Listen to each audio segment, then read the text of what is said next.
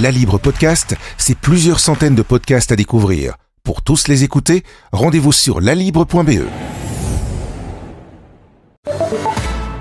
Bonjour Alain Lorfèvre. Alors aujourd'hui, on va parler de la réouverture des cinémas. Ce sera le 9 juin prochain, après des mois de fermeture. donc forcément, il y a beaucoup de films qui doivent sortir. Est-ce que ça risque de créer un embouteillage? Alors l'embouteillage, il est en quelque sorte là. Au total, jusqu'à la fin de l'année, on estime pour l'instant 160 le nombre de films qui sont en attente. Et la semaine prochaine, on va avoir un record unique euh, en Belgique. C'est 25 films qui vont sortir ou ressortir en une seule semaine. C'est vraiment du jamais vu. Avant, avant la crise du Covid, on était en moyenne sur 6 euh, à 7 films par semaine. Donc ça vous donne un peu une idée. Il y a trois fois plus de films qui vont sortir la semaine prochaine. C'est énorme. C'est une très bonne nouvelle pour, le, pour les spectateurs qui vont retourner dans les salles avec une offre pléthorique. Il y a en plus énormément de très bons films qui sont, qui sont prévus à l'affiche comme Drunk de Thomas Winterberg qui était sorti quelques jours avant la, deuxième fermeture des salles. On va voir Nomadland, le film de Chloé Zhao qui a reçu l'Oscar cette année. Euh, il y a également Cruella des studios Disney qui est aussi un film euh, plutôt familial mais très très réussi. Donc il y a une offre vraiment très très riche. Ça c'est intéressant pour les spectateurs. Pour les salles de cinéma c'est une bonne nouvelle aussi parce que tous les exploitants me disent qu'ils sont qui s'attendent à avoir vraiment une déferlante de spectateurs. Donc pour eux c'est une très bonne reprise et une bonne nouvelle. C'est plus difficile pour les distributeurs, donc qui sont les, sociétés qui détiennent les droits des films, qui doivent un peu euh, entre elles, elles font face en fait à une concurrence plus forte que d'habitude. Et le risque aussi pour elles est de sacrifier certains de leurs films parce qu'ils ont énormément de films en catalogue, donc ils ont parfois des choix un peu cruels à faire entre les films qu'ils doivent placer en essayant de trouver la bonne semaine pour les sortir et ne pas risquer de les, de les tuer entre eux en fait. Beaucoup de films donc, on l'a compris. Est-ce que cette situation peut perdurer dans le temps? Alors, ce que les exploitants me disent et ce qu'on constate déjà dans le calendrier, c'est que par exemple, dès la deuxième semaine, le 16 juin, on aura encore énormément de films. Entre 9 et 10 films vont s'ajouter aux 25 de la première semaine.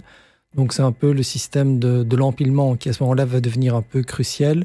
C'est vraiment un entonnoir de films qui va se créer et qui nécessitera pour les, exploitants de salles de faire preuve un peu de créativité dans la programmation des films en essayant de trouver des séances en alternance selon les, types de salles et en s'adaptant aussi un peu aux envies, aux demandes du public. Donc on, ne sait pas très bien comment ça va se passer. Ce qu'on sait par contre, ce que les distributeurs et les exploitants me disent, c'est qu'ils sont conscients qu'il va y avoir quelques films malheureusement qui vont être sacrifiés dans cette euh, ressortie ou réouverture pléthorique. C'est un peu la loi du nombre qui va jouer.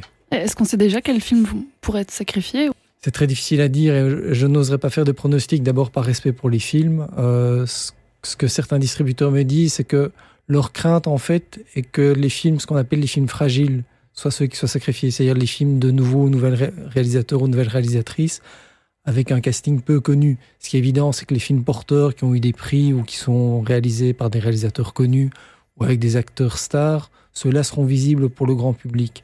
Par contre, les films un peu plus confidentiels auront plus de mal à attirer un public, surtout face à une offre beaucoup plus importante et abondante que d'habitude. Donc il faudra faire peut-être preuve de curiosité aussi de la part du spectateur pour essayer de donner leur chance à des films plus confidentiels. Les salles vont rouvrir, mais le virus, il est toujours là, donc les conditions sanitaires euh, bah, restent en vigueur. Ça peut aussi compliquer les choses pour les exploitants et pour les spectateurs. Oui, bien sûr, ça, ça reste un peu la, donnée qu'il ne faut pas perdre de vue, c'est qu'on est dans une situation de réouverture, mais sous conditions. Donc les, les, règles peuvent encore évoluer. Il y a, imaginons qu'on aura encore une vague nouvelle de contamination qui apparaîtrait pour être amené à refermer les salles. Personne ne le souhaite et tout le monde suppose qu'avec la vaccination, ça ne devrait pas arriver.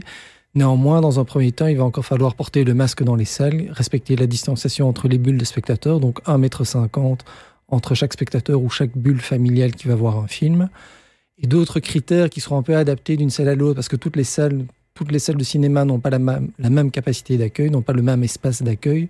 Donc elles doivent un peu appliquer les règles et les jauges au cas par cas.